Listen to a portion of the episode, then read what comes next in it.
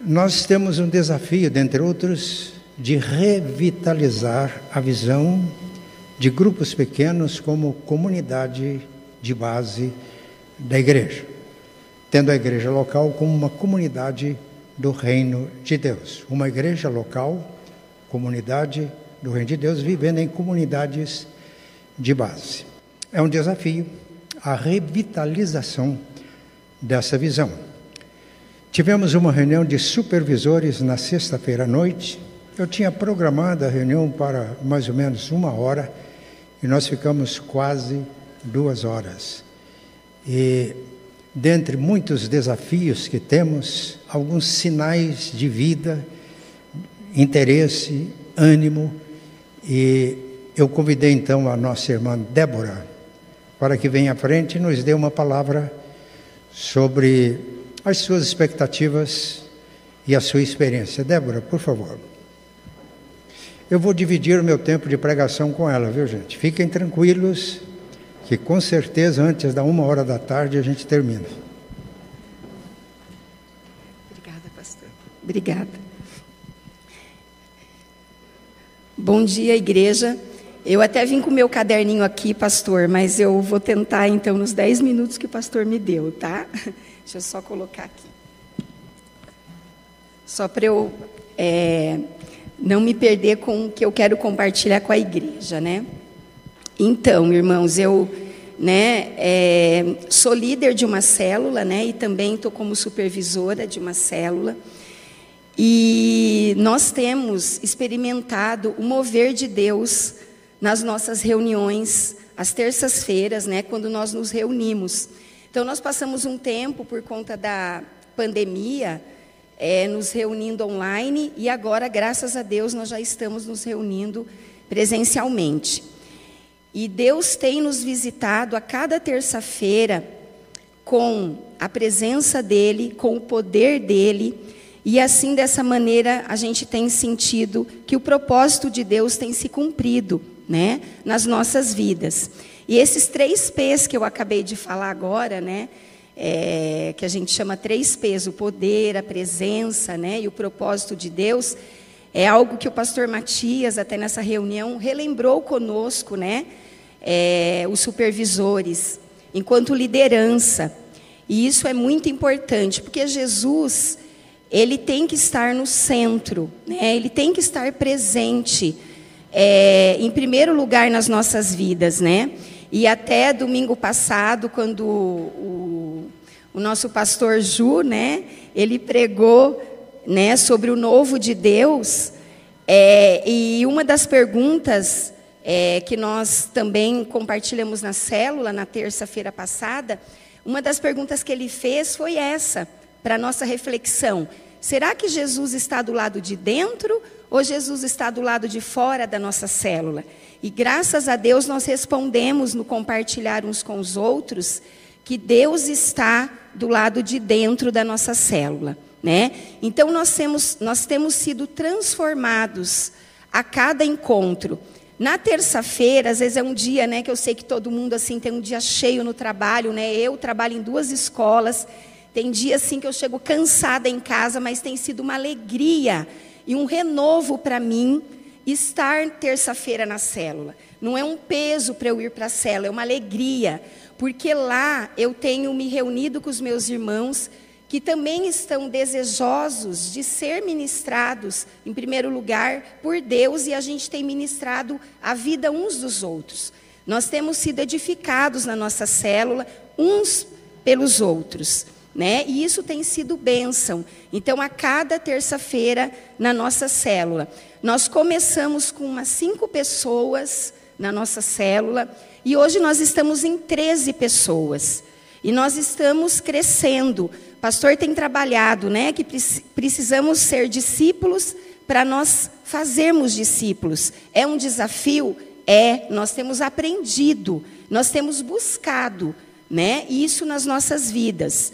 E hum, o pastor tem trabalhado a questão do crescimento. Então, quando a gente vê que, em primeiro lugar, a gente tem que buscar o crescimento qualitativo, nós temos buscado esse crescimento em Jesus, em primeiro lugar. né? Que nós temos que caminhar em primeiro lugar com Ele. Então, isso é o significado do crescimento qualitativo que a nossa célula tem buscado. E o crescimento orgânico, que o pastor também sempre tem falado, que é a comunhão é, do corpo de Cristo, né? nós estarmos fortalecendo as nossas vidas uns com os outros, isso tem sido também uma busca e a gente tem sentido isso na nossa célula. E a consequência, ela vem para um crescimento quantitativo, né? Que é o nosso alvo, o propósito, que é de trazer pessoas para a nossa célula. E a gente tem tido visitas na nossa célula. Né? A gente tem tido poucas visitas ainda, mas a gente tem tido. Então, glória a Deus por isso. A gente tem abraçado o oicós de cada um que leva, recebido as pessoas com amor, acolhendo elas, e, e assim a gente vai né, caminhando. É, o que eu percebo do nosso grupo, né, é, dos irmãos que frequentam a, a célula, eu tenho visto assim um comprometimento, um envolvimento de todos. E isso tem sido motivo assim de alegria, né, para o meu coração enquanto líder de uma célula, porque eu tenho orado por isso, que as pessoas se envolvam e que as pessoas se comprometam de verdade, em primeiro lugar com Jesus e umas com as outras também.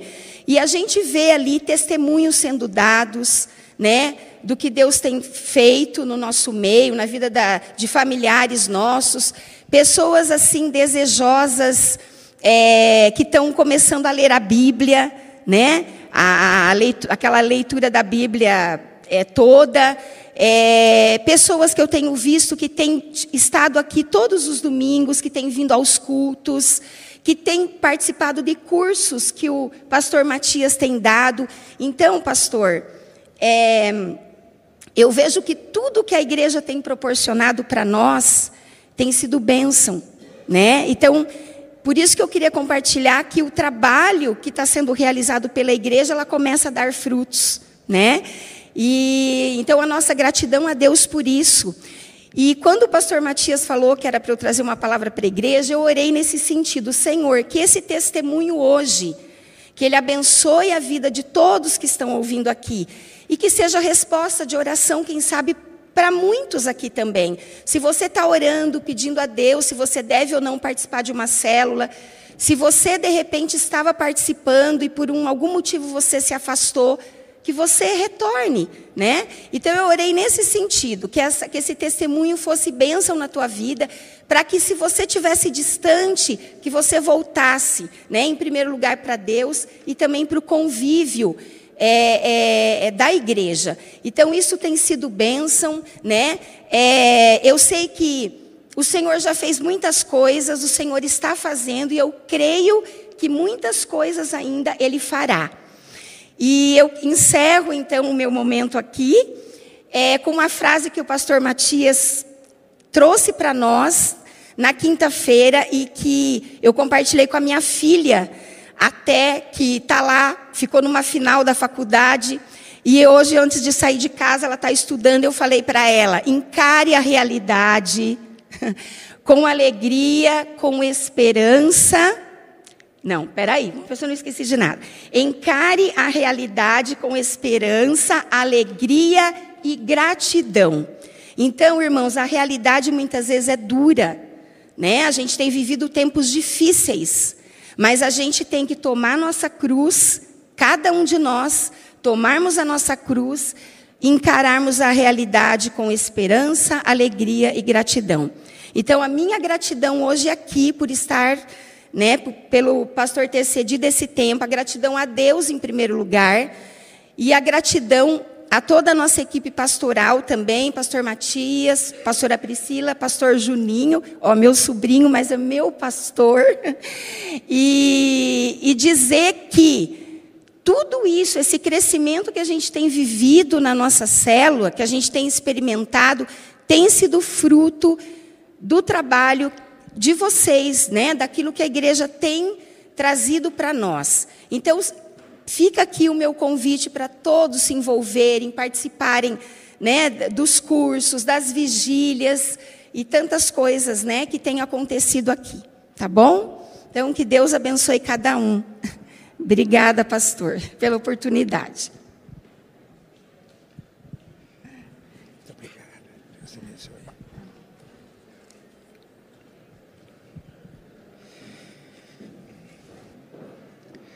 A liderança é feita por inspiração. Então, nós esperamos que esse testemunho inspire vidas, né? E a gente possa crescer. É, o que significa tomar a cruz e seguir a Jesus? Quando eu fiz um exame, uma biópsia, e manifestou-se um câncer na próstata, um câncer agressivo, já com a possibilidade de problemas. O médico não recomendava cirurgia, eu cheguei em casa abatido e fiz uma pergunta em oração: o que significa tomar a cruz? Porque nessas horas a gente pode dizer é uma cruz que eu levo. Às vezes diz eu tenho que carregar a minha cruz. Né? Mas aí veio à minha mente Salmo 90, 10. A duração da nossa vida é de 70, e se alguns, pelo seu vigor, chegam a 80, o melhor desses dias é canseiro enfado e tudo passa rapidamente. Eu lembrei que eu já tinha feito 80 anos. Disse, Senhor, eu já fiz 80. Então, o coração encheu de alegria. E o médico diz: Você consulta mais dois urologistas, conversa com a sua saúde. Eu não recomendo cirurgia, o risco é maior do que ficar sem. Você pode morrer com o câncer em vez de morrer do câncer. Mas naquela hora, não consultei mais dois urologistas, nem conversei com a família, liguei para ele e marquei a cirurgia. E foi aí que a pergunta: o que significa tomar a cruz? Veio mente na minha clara meu, na minha mente. Tomar a cruz significa encarar a realidade como ela é e continuar firme nos passos de Jesus, com o coração cheio de alegria, de esperança e de gratidão.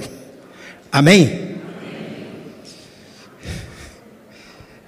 Isso significa tomar a cruz e seguir a Jesus. Então, por mais dura que seja a realidade, nós devemos encará-la e prosseguir seguindo nos passos de Jesus. E Deus então nos concede a graça de transformar a realidade quando ela é desafiante. A nossa irmã Elsie Mainardes coordena os nossos movimentos de oração. Antes da vigília do dia 24, ela me ligou e perguntou se eu tinha sugestão de um texto bíblico, de um tema para a vigília. Ela ligou bem antes. Eu não tinha. Mas orando e refletindo sobre o pedido da Elsie, me veio à mente 1 Coríntios 16, Paulo escrevendo aos Coríntios, ele estava em Éfeso, e diz: Olha, eu estou planejando uma visita para vocês. Não quero ficar pouco tempo eu vou passar pela Macedônia, vou chegar aí, em Corinto, que está lá no, no sul da Grécia. Mas resolvi permanecer aqui em Éfeso até o Pentecostes, porque uma grande oportuna porta se abriu para o meu trabalho. E há muitos adversários. Então, duas palavras ficaram firmes na minha mente: oportunidade e adversidades sugeri esse tema, oportunidade e adversidade. Uma grande porta foi aberta para o meu trabalho e há muitos adversários. Esse foi o tema da vigília. Esse tema tem falado muito ao meu coração, como pastor da igreja. Oportunidades de Deus nas nossas adversidades, nas nossas lutas nas nossas batalhas.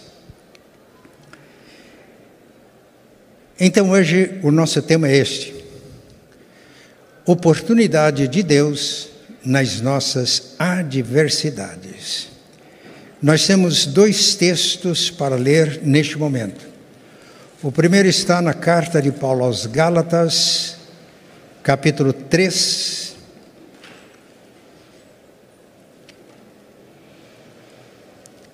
versículos 5 a 9.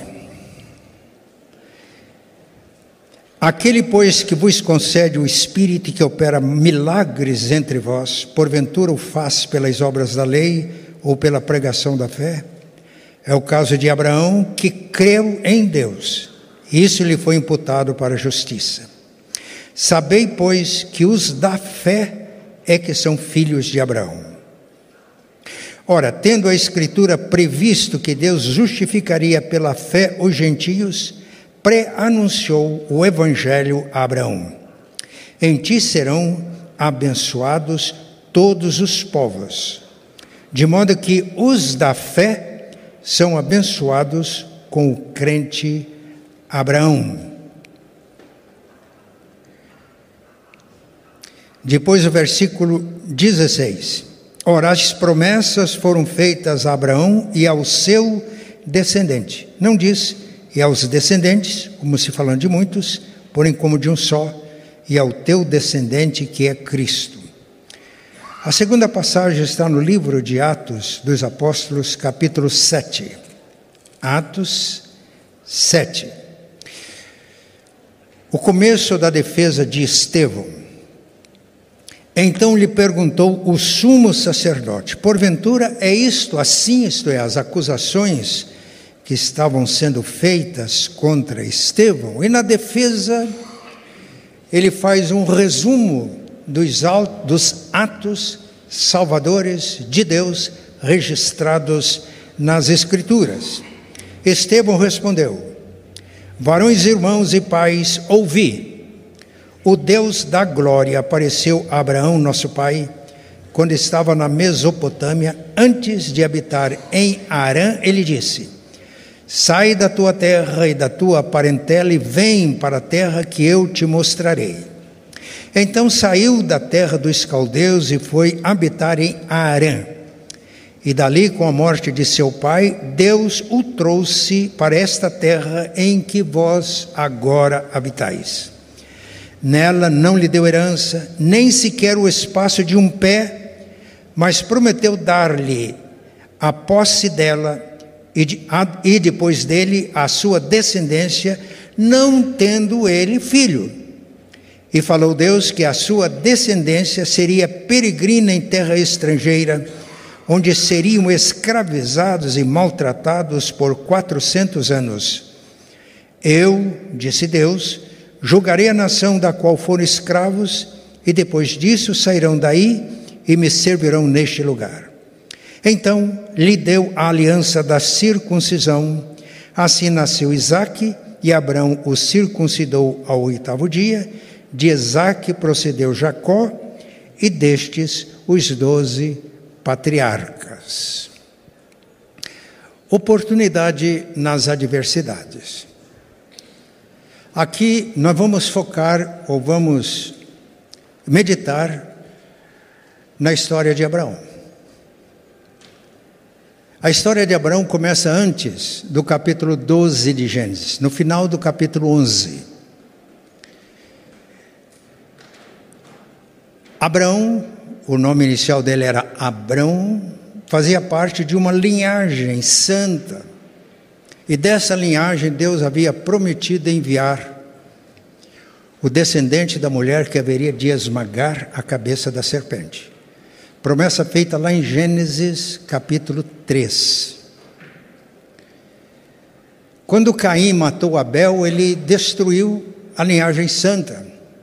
Mas Deus deu outro filho para Eva, chamado Sete, que deu prosseguimento a esta linhagem da qual viria o descendente da mulher, promessa que se cumpriu em Cristo. Como seus irmãos, os irmãos prestaram atenção e perceberam que isso está no, nos textos lidos. O capítulo 5 de Gênesis se ocupa da genealogia de Sete. Mas essa descendência de Sete se corrompeu no relacionamento com a descendência de Caim e Deus enviou o juízo do dilúvio. Noé, que era da descendência setista, estava na linha dessa linhagem santa.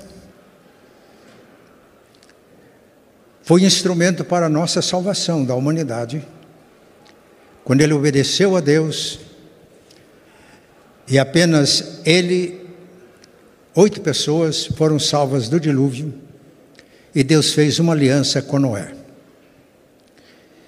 E nessa aliança, Deus disse que eles deveriam se espalhar por toda a terra. O objetivo de Deus sempre é este: não de a gente concentrar-se, fazer grande o nosso poder, construindo impérios, mas de sermos bênçãos. No entanto, os descendentes de Noé não cumpriram esta promessa e, pelo contrário, chegamos em Gênesis 11 eles se reuniram e disseram: Vamos construir uma torre cujo topo chegue aos céus. Vamos fazer célebre o nosso nome, para que não sejamos espalhados pela terra. Perceberam que é o inverso daquilo que Deus tinha acordado quando é na herança. O capítulo 11, no final, retoma agora mostrando como depois da Torre de Babel, que Deus confundiu as línguas e Deus não permitiu que o intento imperialista dos homens se concretizasse, e narra agora a genealogia de Noé. Meus irmãos, quando a gente lê a Bíblia devagar, a gente começa a perceber a importância das genealogias. E por fim, capítulo 11 termina com a genealogia de Sem. E Abraão era descendente de Sem. Estava morando na Mesopotâmia, aquela região entre os dois rios, Tigre e Eufrates, bem no sul, a cidade chamava Ur, uma cidade muito próspera pela época, porque aquela região, por causa dos rios que a circundavam, era uma região muito fértil. Ur tornou-se um centro cultural, econômico, religioso. E lá morava Tera, o pai de Abraão, lá foi gerado Abraão. E quando a gente lê no capítulo 24 de Josué, somos informados de que essa linhagem santa tinha se corrompido outra vez e que mesmo Tera, Abraão e seus filhos adoravam deuses estranhos. E Deus faz um recomeço. Quando a gente lê a Bíblia é sempre assim. O povo se desvia, Deus recomeça. E Deus fala com Abraão. Deus tem muitas maneiras de falar. Hebreus capítulo Primeiro diz que, tendo Deus antigamente falado aos pais pelos profetas, muitas vezes e de muitas maneiras, a nós, nos últimos dias, ele fala pelo seu filho. Ele é a imagem exata de Deus, a expressão e o resplendor da glória divina. Mas Deus fala de diversas maneiras. E Deus faz um chamado a Abraão em Ur dos Caldeus. É também o que Estevão diz em Atos capítulo 7. Abraão sai de Ur, lá do sul da Mesopotâmia, onde hoje está o Iraque, e sai com seus pais. É possível que ele contou a sua experiência ao pai Tera. Abraão tinha um irmão chamado Arã, que morreu em Ur dos Caldeus, mas tinha um filho chamado Ló. Então Tera foi com Abraão para Canaã, mas eles pararam em Arã. Arã está bem no norte da Mesopotâmia, na região onde hoje está a Síria, Síria. E lá eles ficaram algum tempo até que morreu Tera, o pai de Abraão. E a Bíblia diz que em Arã, Abraão ficou muito rico. Possuía gados, talvez fosse um agricultor. Tornou-se chefe de uma clã. E depois da morte do seu pai, ele retoma o chamado original e vai para Canaã. Meus irmãos, Abraão vai enfrentar adversidades. A primeira adversidade é esta: Deus o chamou para que saísse da sua terra e da sua parentela e fosse para um lugar que Deus ainda ia mostrar. E Deus prometeu uma terra que ele não conhecia. Além do mais, quando chegamos no final de Gênesis 11, temos a informação de que Abrão casou-se com Sarai e Sarai era estéril. Observe, meus irmãos, os desafios. Sair da, do meio da sua terra, da sua parentela, do seu ambiente onde ele estava instalado, sair da sua zona de conforto, ir para uma terra que ele não conhecia, a promessa de que a sua descendência seria grande, e Deus ia abençoá-la e abençoar a sua descendência, e na sua descendência ia abençoar todas as famílias da terra, mas Sara era estéril.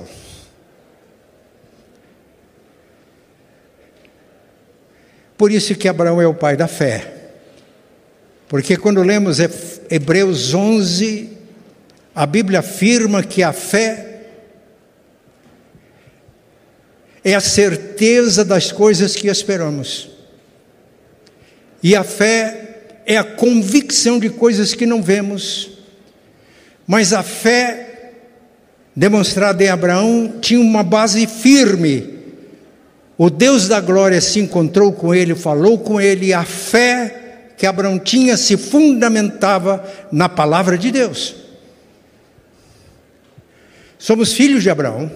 O texto lido diz que os da fé são filhos de Abraão. Que Deus abençoou os crentes com o crente Abraão. E agora ele vai enfrentar todas as adversidades de um peregrino em terra estranha. Ele agora conhece a terra, a terra prometida, mas durante toda a sua vida, disse Estevão na sua palavra lá em Jerusalém, ele não teve posse de nada. Nem Isaac, nem Jacó, nem os descendentes posteriores, pelo contrário, o povo seria escravo 400 anos, só depois tomaria posse da terra. Com isso, os irmãos estão percebendo os desafios da fé. Eu vou repetir: a fé é a certeza das coisas que se esperam é a convicção de fatos que não se veem, fundamentadas na palavra de Deus e nas promessas de Deus. E é na nossa caminhada, todos nós somos peregrinos, enfrentando as adversidades próprias da vida, que vamos conhecendo o nosso Deus e discernindo as oportunidades que Deus nos dá. E qual foi a oportunidade que Abraão, logo de início, percebeu nessa jornada de um peregrino. Ele deixou os ídolos da Mesopotâmia, e a grande oportunidade foi conhecer e adorar o Deus vivo e verdadeiro. O Deus que não tinha expressões visíveis, não tinha templo, não tinha rituais, não tinha pessoas sagradas para aquilo. E Abraão foi levantando altares às margens do caminho, à medida que ele ia caminhando e adorando Deus que ele estava conhecendo, na fé que se realiza, que se torna real na obediência. Ele edifica um altar em Siquém, mais adiante edifica um altar em Betel, mais adiante um altar em Hebron. Nessas incertezas da caminhada, incertezas se ele não tivesse nenhuma fé. É uma realidade humana, nós queremos ter certeza. Uma dificuldade entre quando foi colonizado os Estados Unidos, entre os pioneiros e os colonos era essa. Os colonos iam na frente. Aliás, os pioneiros, perdão, deixando marcas pelo caminho. Os seriam os colonos, ficavam onde estavam. De vez em quando eles gritavam para os pioneiros: Oi, como é que está aí? Está tudo seguro? Se tiver, a gente vai. São as pessoas que creem no Deus vivo, que empreendem, que fazem história. Graças a Deus por Abraão. Mas agora surge uma outra adversidade. Logo que ele chega em Canaã, a fome E Abraão, não é só Abraão, Abrão, Sarai e Ló. Ele era um homem rico. Ele era um, agora pastor, eu creio que ele foi agricultor em Arã. Pastoreava nos montes. Quando eu estive na. Não é que eu vou esquecer agora o nome do país? Albânia. Eu vi isso. 2% do território da Albânia são montanhas. E fomos fazer um culto numa montanha com uma irmãzinha que tinha se convertido. Ela morava numa casinha simples e ela era pastora de cabras, porque ela poderia, ela podia pastorear nas montanhas. Ela encontrava pasto, não era dela, mas ela era uma nômade. Ela tinha uma casa, não tinha tenda. Mas interessante, os irmãos daquela cidade da Albânia montaram uma tenda lá na montanha para a gente fazer o culto. Eu me senti um pouco como Abraão naquele dia. Eu percebi que era uma tarde, dia de semana, e de diversos lugares vinham, principalmente irmãs, para participar do culto na montanha, onde uma irmãzinha conseguia pastorear as suas cabras e a sobrevivência dela era dali. Mas não é bem assim Abraão, não. Ele era um patriarca, uma tribo grande, servos. Naquela época, a escravidão não era crime. Ele tinha servos, muitos trabalhadores com ele. E ele tinha que responsabilidade de todos. Então ele desce ao Egito. O historiador Heródoto disse que o Egito é o Nilo, porque Todo o terreno às margens do Nilo eram férteis e lá havia cereal em abundância. Mas aqui surge um problema muito sério com o nosso patriarca. Nós já estamos no capítulo 13 de Gênesis. Ele pressentiu que ele corria risco de vida por um motivo muito simples: a beleza de Sarai. Aí ele disse para ela: Olha, você vai dizer que é minha irmã, e assim eles vão fazer bem a mim por causa de você. Que coisa feia. Usar a esposa foi um estratagema esquisito. Mas essa adversidade, essa fraqueza de Abraão, revelou a graça de Deus. Abraão tinha obedecido, estava a caminho. E Deus mesmo se encarregou de lidar com o Faraó. Porque quando Abraão chegou com Sarai, os egípcios viram, parou o trânsito. Sarai é minha princesa, era a princesa de Abraão. Falaram dos encantos de Sarai no palácio e não deu outra. Faraó levou Sara para o palácio. Mas Abraão foi beneficiado. Com isso ele teve bois, jumentos. Mas a graça, o amor de Deus é tão grande, a paciência, a misericórdia dele, que ele mesmo se encarregou de deixar claro para o Faraó que ela era esposa, e Faraó teve que devolver e ainda oferecer uma guarda a Abraão para que ele saísse do Egito. Nessa diversidade onde entra fraqueza de Abraão, destaca-se a graça de Deus. É assim, meus irmãos. Quando nós tomamos consciência das nossas fraquezas, nós ficamos encantados com a graça de Deus. Não é assim?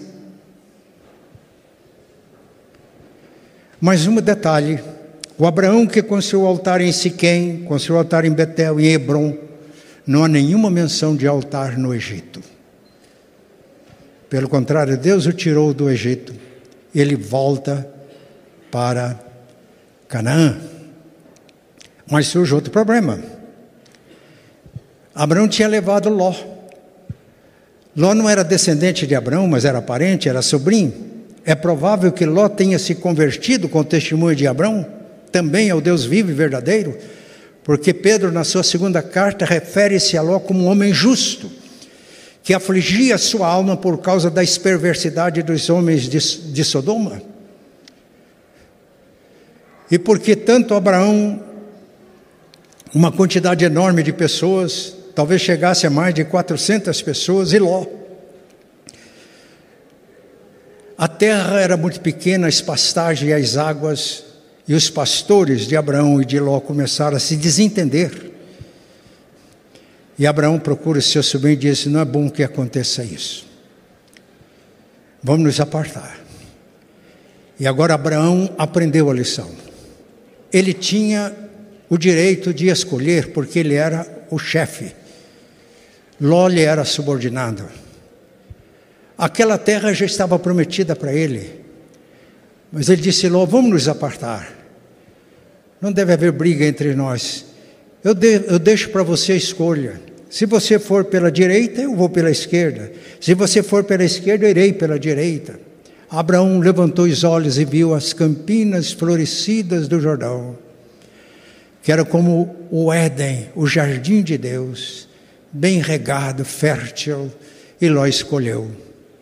E o texto diz que ele foi armando as suas tendas. Notem que não era só uma tenda. Ele também era líder de um grupo grande de pessoas até chegar a Sodoma.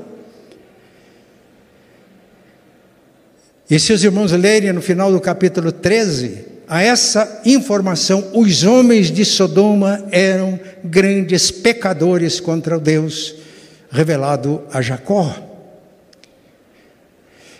Abraão ficou em Canaã. E depois que ele se apartou de Ló, Deus se manifestou outra vez a ele e diz: Olhe para a terra até onde os seus olhos contemplem. E Deus disse: Esta é a promessa para os teus descendentes, inclusive aquela terra para onde Ló foi. Infeliz a escolha de Ló. Ele foi armando as suas tendas até Sodoma e se nós chegarmos no capítulo 19 de Gênesis, nós descobrimos que ele fixou residência em Sodoma. E aí nós já sabemos as consequências disso. Abraão, por sua vez, a oportunidade de não usar pessoas, mas de ser generoso, de não olhar, desculpem a gíria, com olhos com olho gordo para as campinas florescidas do Jordão para uma terra bem regada, como o jardim do Senhor, deixar que Ló escolhesse aquilo. E aí Deus reafirma as promessas a Abraão. Os irmãos percebem como nas adversidades Abraão vai descobrindo as oportunidades de Deus. Essa é lição para nós.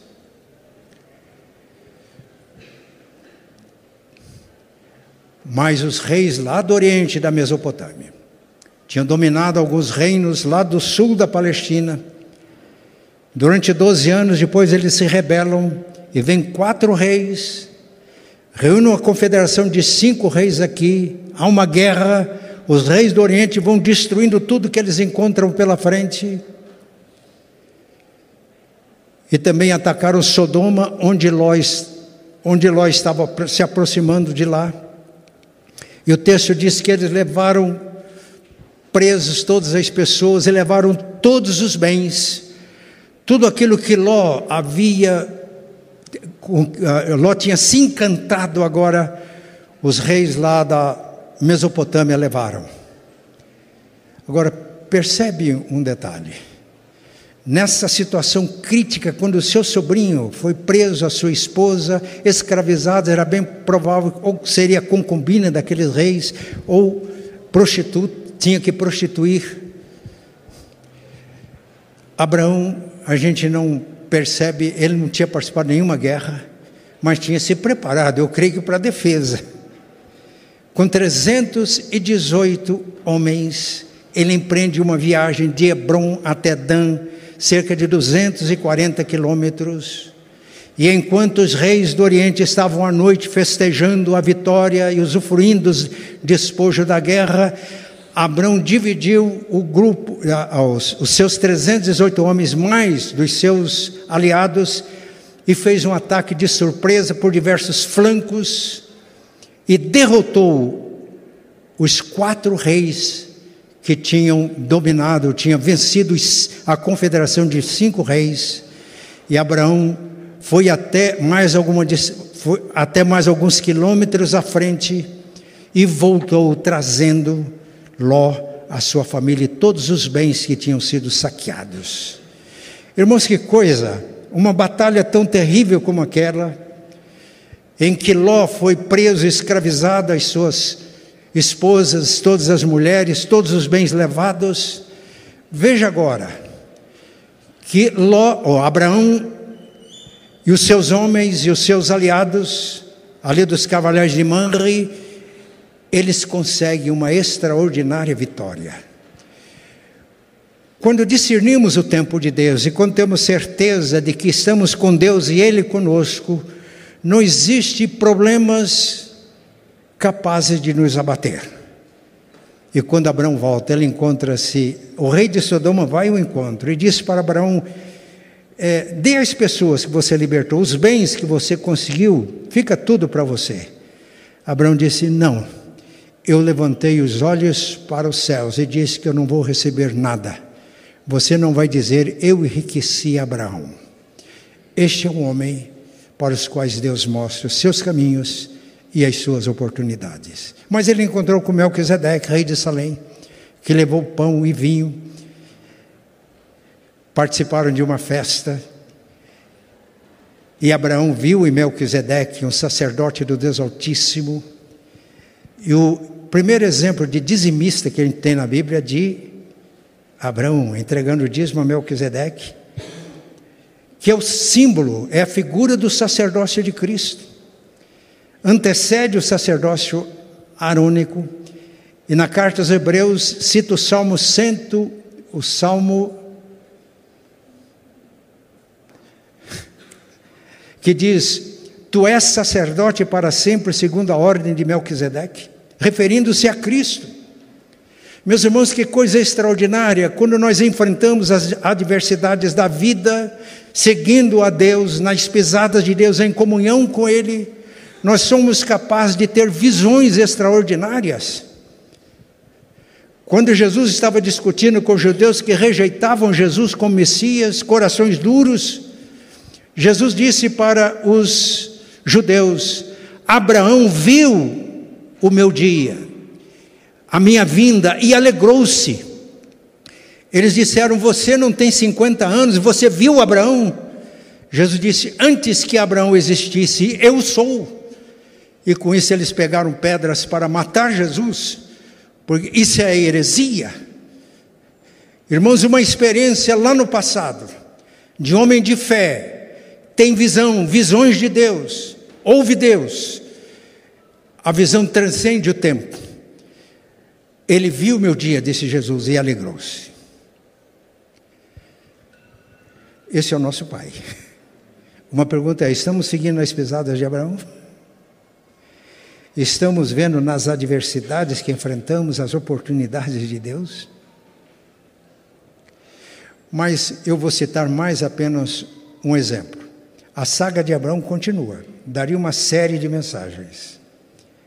Mas são as adversidades que nós enfrentamos com o tempo. Os irmãos já ouviram falar assim, mas está uma correria, já ouviram? Às vezes pergunta, as pessoas perguntam para mim, pastor, muita correria? Às vezes a pessoa pergunta, é, eu queria fazer isso, mas não tenho tempo. O tempo cronos, o tempo mensurável, o tempo linear, o tempo pode ser medido em dias, meses, anos, décadas, é, séculos, milênios. Já vimos isso numa mensagem, é o tempo que nos devora.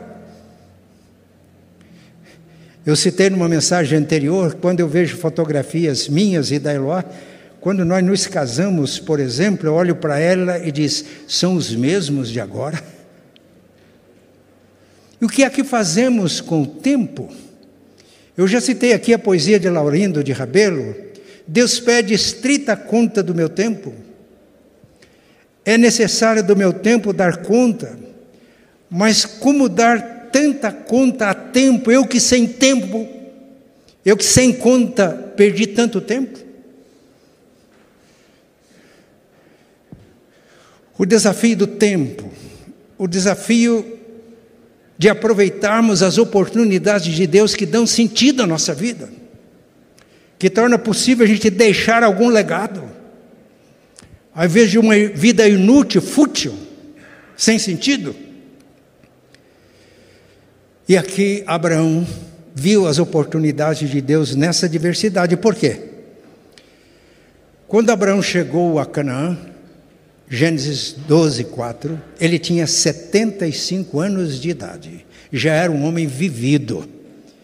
Tinha se casado lá em Arã, com Sarai, minha princesa. O sentido da palavra Sarai. Abraão, pai exaltado, o homem que olha para o alto. Mas ele tinha 75 anos e não tinha filho. No entanto, a promessa de Deus é essa: você vai ser pai de numerosas nações, ou de, na tua descendência, eu vou abençoar todas as nações da terra. Que drama para Abraão. De, logo depois disso, nós já estamos no capítulo 15 de Gênesis, nós vamos chegar ao Apocalipse daqui a pouco. Deus encontra com Abraão e diz: Eu sou o teu escudo, o teu galardão. Você, eu estou te prometendo uma descendência numerosa. Estou prometendo para você a posse desta terra. Abraão olha para Deus e diz: Senhor, mas não está fazendo muito sentido, não. O Senhor não me deu um filho, a minha esposa é estéril. E o herdeiro das, da minha casa será o servo Eliezer, Damasceno, tornou-se mordomo de Abraão, Abraão aqui. Aí Deus disse: Não, não vai ser Eliezer o teu herdeiro, mas alguém que vai nascer de ti. Abraão estava com dificuldade para crer, esse é o nosso Deus, diante das nossas perplexidades, das nossas angústias, das adversidades da vida. Deus vai ajudando a gente. E Deus falou para Abraão: sai para fora. Ele estava na tenda. Conta as estrelas se você pode. Olha, Abraão era acostumado a ver estrelas na Mesopotâmia. Alguns estudiosos dizem que ele era astrólogo lá quando era pagão. E aí Deus disse para ele: Assim será a tua descendência. E o texto diz: E Abraão creu, isso lhe foi imputado como justiça. Irmãos, aqui tem uma lição preciosa. Uma lição preciosa. Quando nós estamos angustiados, com angustiados e sofrendo ansiedade da espera, eu estou esperando e não acontece. É preciso ampliar a nossa visão. Nós estamos ansiosos com a nossa espera porque às vezes não estamos enxergando nem um palmo adiante do nosso nariz. Mas Deus ajuda agora Abraão. Ao dizer para Abraão, conta as estrelas, ele olhou para as estrelas, sabia que não conseguia, e Deus disse: Assim será a tua descendência. E Abraão creu, ele foi imputado como justiça. Visão ampla. Você é filho de Abraão? A Bíblia diz que os da fé são filhos de Abraão. Os que são da fé, os crentes, são abençoados com o crente Abraão. Você é filho de Abraão? Então, naquele dia, Abraão te viu. E é quando nós temos a visão de Deus, dos caminhos de Deus, das oportunidades de Deus, que nós vencemos a ansiedade da espera, a angústia porque nós estamos vendo agora não as nossas possibilidades, mas as possibilidades divinas. Mas aí Deus não disse que o herdeiro seria filho dele e de Sara. Será, nascerá de ti. Sara não se sentia muito bem. Minha princesa. Mas as pessoas visitavam a tenda de Sara. Era uma princesa sem filho. A esterilidade era continuada uma, uma maldição naquela época. Mas Sara e Abraão sabiam que não era uma maldição hereditária. Em algumas passagens diz que Deus não permitia que eles tivessem filhos.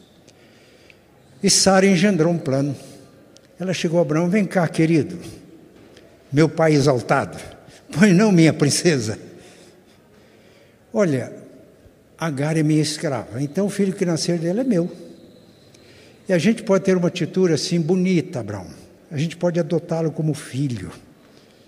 E aí eu vou me edificar através de Agar. Agora a coisa feia está com Agar, usar pessoas para se realizar. Mas Abraão achou que aquilo era muito razoável e anuiu o conselho de Agar. Afinal de contas, seria alguma coisa muito prazerosa. E Agar ficou grávida. Surgiram problemas. Quando Agar viu que estava grávida, ela achou que ela era dona da casa agora. Criou uma encrenca com a dona. E ela vai reclamar para Abraão: Abraão, a culpa, Deus julga entre ele e você, de quem é a culpa? Abraão falou: Eu não entendo essas mulheres. Foi ela que deu a ideia. Agora eu que sou culpado? Ela é tua escrava. Sara oprimiu a escrava, ela fugiu, mas Deus cuidou de Agar. Ela voltou. E o problema estava resolvido, pacificou. Ah, agora Abraão tem um herdeiro. O herdeiro chama-se Ismael, primogênito de Abraão. Filho de uma escrava, mas que era agora filho dele, o herdeiro.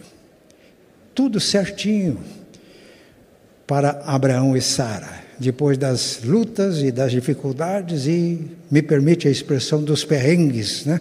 O nordestino entende melhor isso nessas lutas, nessas adversidades. A gente passa por situações semelhantes? Agora, uma pergunta é esta: o propósito de Deus era esse? Lá no Egito foi Abraão que inventou um estratagema, aqui foi Sarai. E agora nós chegamos na última parte da nossa meditação, Gênesis 17. Quando nasceu Isaac, Abraão tinha 86, Isaac não, Ismael, Abraão tinha 86 anos de idade. Mais velho do que eu agora. Não era tão velho assim, né?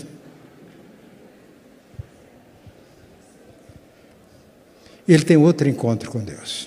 Eu, vamos prestar muita atenção nisso. Nesse encontro com Deus, Deus fala com Abraão: Abraão, anda na minha presença e seja íntegro, perfeito. Abraão, eu vou fazer a tua geração, a tua descendência numerosa. Vai ser uma bênção. Reis vão sair dessa nação. E quando Anaum percebeu que era Deus que estava falando, ele prostrou-se. Era assim quando Deus falava com Abraão ele colocava o rosto no chão.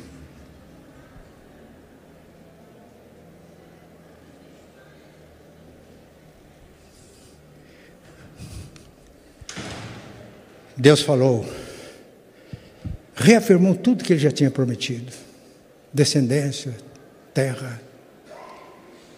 E disse: Eu estou mudando o teu nome, não é mais Abraão, o pai exaltado, é Abraão pai de muitas nações. Eu imagino que ele ia sentindo. Mas dali a pouco Deus disse: Sara também vai ser mãe. Aí Abraão prostrou-se outra vez. Pode ler Gênesis 17. Prostrou-se outra vez com o rosto em terra.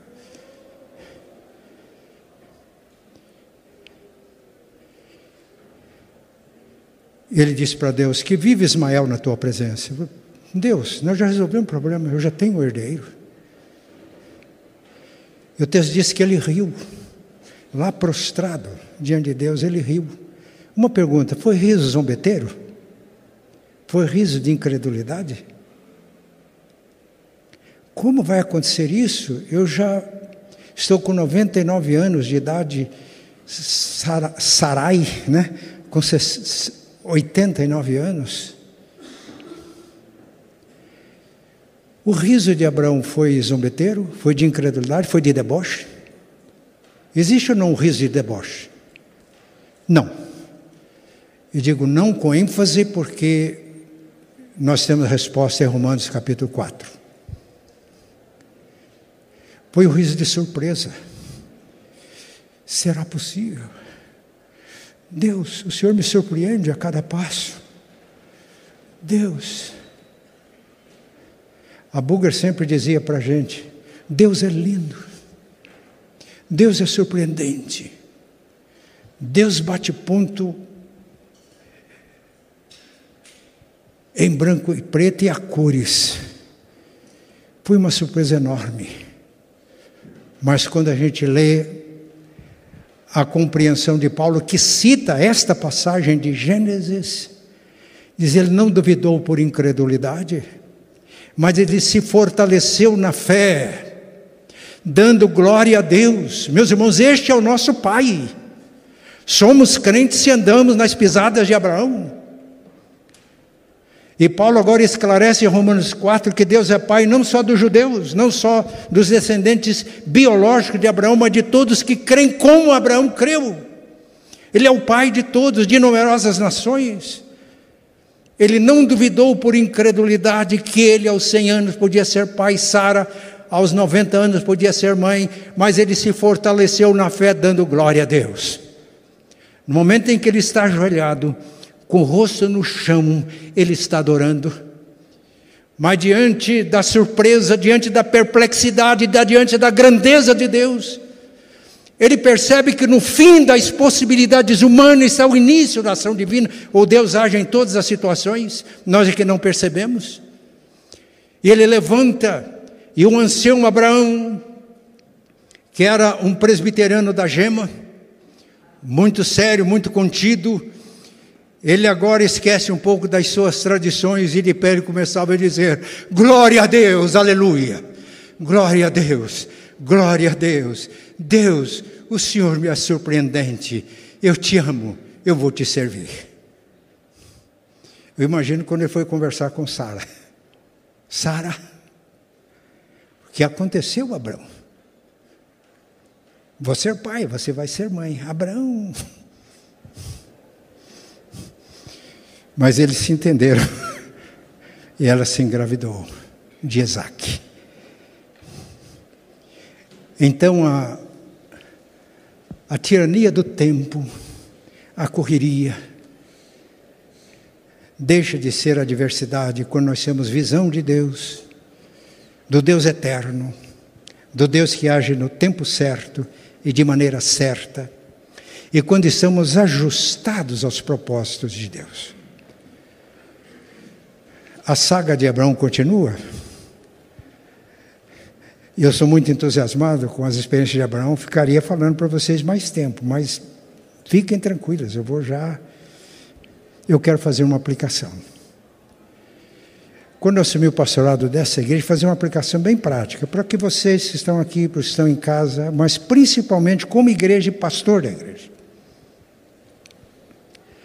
Quando eu assumi o pastorado da igreja em janeiro de 2020, eu saí um dia daqui fui para o pequeno AP onde eu estava alojado, e no caminho me veio à mente: eu tenho dois bens preciosíssimos, mas que para mim são escassos, por causa da idade. O tempo e a energia, vocês sabem. O tempo de validade, por mais que se estique, a gente tem consciência.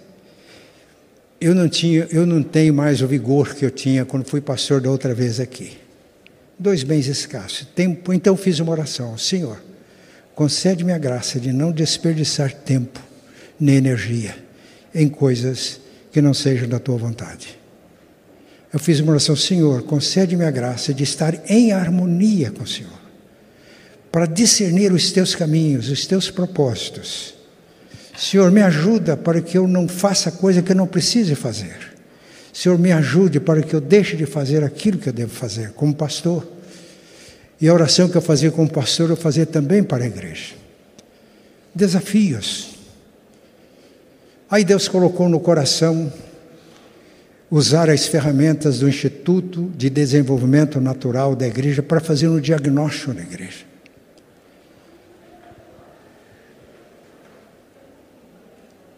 Essa ferramenta tem bases bíblicas e teológicas sólidas. Mas também Christian Schwartz, ele conseguiu formar uma equipe e desenvolver ferramentas de trabalho com rigor científico. E usando essas ferramentas, fizemos aqui um, um diagnóstico com a liderança estratégica da igreja. Schwartz, ele pesquisou mil igrejas locais como a nossa, nos cinco continentes e mais de 40 países, e levantou quatro marcas de qualidade de uma igreja local saudável. Eu fiquei um tanto quanto desolado, porque a nossa igreja ficou abaixo, bem abaixo da média. E a marca mais fraca da nossa igreja foi evangelização. Um dos pontos mais fortes foi grupos pequenos, apesar da dificuldade que os irmãos diziam que estavam enfrentando. E a orientação foi essa: foque no fator mínimo, no ponto mais fraco. Use contribuição dos pontos mais fortes para planejar. Estamos fazendo isso. Agora, uma pergunta: se o ponto mais fraco da nossa igreja é a evangelização, o que me veio à mente foi isso, então vamos mobilizar a igreja para evangelizar. Mas aí vem as inquietações para um pastor que às vezes tem que orar e meditar de madrugada para encontrar respostas. Não, a gente tem que ver as causas. Por que a evangelização é o ponto mais fraco da igreja? Isso fez com que não mobilizássemos a igreja para evangelizar, porque nós estaríamos levando a igreja para um ativismo evangelístico que ia cansar e depois trazer frustração. Mas a necessidade de descobrir as causas e procurar trabalhar alguns fundamentos para que a evangelização não fosse uma atividade esporádica, mas tornasse, se torne um estilo de vida da igreja, algo feito com naturalidade e o pastor Kleuber captou muito bem isso quando na última mensagem que ele pregou, ele disse, e a Débora disse hoje no início, aqui no culto, que se Jesus estiver no centro, e o nosso relacionamento é com Ele, no centro da vida de cada um de nós e no centro da igreja, porque a igreja pode perder Jesus de vista, sim, como a igreja de Laodiceia. Achava que era uma igreja rica e abastada, não precisa de mais nada. E Jesus disse para a igreja: Você é pobre, miserável, cega e nua. E deu alguns conselhos, mas ofereceu uma oportunidade. Eu estou à porta, e à porta da igreja, e bato. Se alguém abrir, eu entrarei, cearei com ele e ele comigo. Mais do que ser membro de uma igreja local, nós precisamos ser discípulos de Jesus. Relacionamento pessoal com Ele. Mas esse relacionamento deve se expandir na relação entre os irmãos, corpo vivo de Cristo. Porque é quando nós crescemos qualitativamente, como a Débora diz, organicamente, estamos nos firmando como uma comunidade do Reino de Deus, é que o Evangelho vai ter visibilidade em Curitiba por nosso intermédio. Uma das figuras que Deus usa para a igreja do matrimônio e a igreja é a noiva do cordeiro. No Antigo Testamento, a igreja, o povo de Deus, é esposa, Deus é o esposo, porque há uma aliança. Meus irmãos, e nessa aliança de Deus com seu povo, ele é fiel sempre.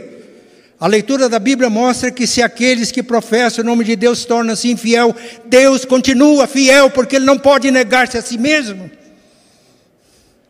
Então é para a nossa fidelidade a Jesus e fidelidade uns aos outros.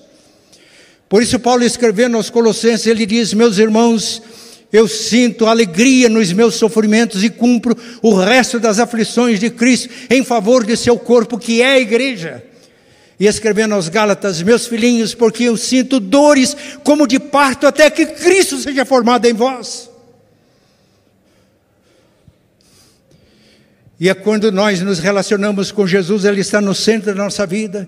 Quando estamos construídos como igreja em Cristo, estamos comprometidos com Ele uns com os outros em comunhão, é que nós podemos fazer discípulos fora no mundo. Porque aí, quem atrai é Jesus. Nós não fazemos discípulos de nós mesmos. Eu não faço discípulos. Se eu tentar fazer discípulos meus aqui é uma tragédia. O objetivo, o desafio para que nós façamos discípulos de Jesus. Para isso, precisamos ser discípulos de Jesus, formados como discípulo na comunhão do povo de Deus. E ao irmos para o mundo, temos a consciência da identidade. Porque sem identidade não há presença no mundo. A gente é mundo também. É igual.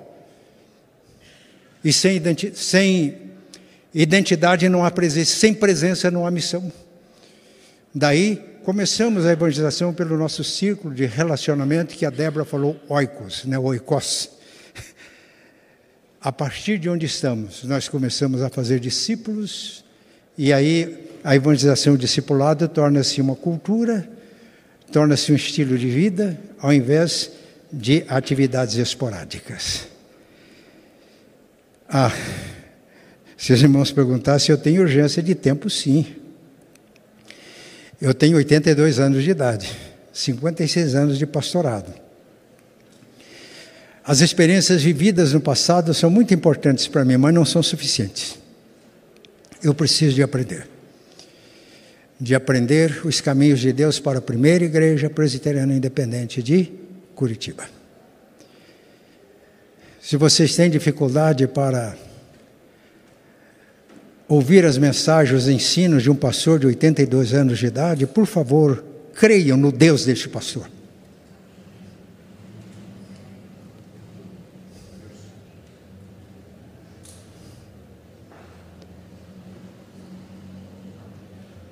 Ele chama a existência as coisas que não existem. Ele traz vida onde há morte. Ele transforma. Vamos encerrar orando.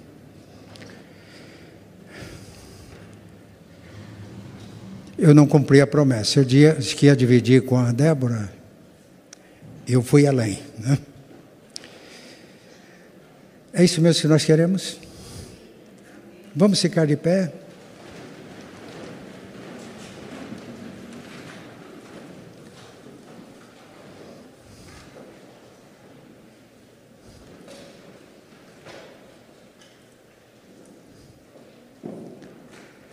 Vamos levantar as nossas mãos? Pai Santo e bom, olhamos para Ti. Tu és o Deus de Abraão, de Isaac e de Jacó, de Moisés, dos profetas, o Pai de Jesus Cristo, dos apóstolos, das Tuas testemunhas ao longo da história. Nós te agradecemos porque fazemos parte do Teu povo e dessa sucessão Pai, nós pedimos que tu nos ajudes a te conhecer como Abraão te conheceu, a te seguir como Abraão te seguiu. Ele não era perfeito, ele teve as suas falhas, ele enfrentou adversidades também por causa dos seus erros, mas ele submeteu-se a ti e foi aprendendo. E nas lutas, nas adversidades do dia a dia, ele foi discernindo as tuas oportunidades e nos deixa este exemplo nos deixa este legado. E pedimos ao Pai que tu nos ajudes para assumirmos com responsabilidade, comprometendo-nos com a tua obra, para que ela prossiga através de nós, em Curitiba e onde o Senhor nos tem colocado.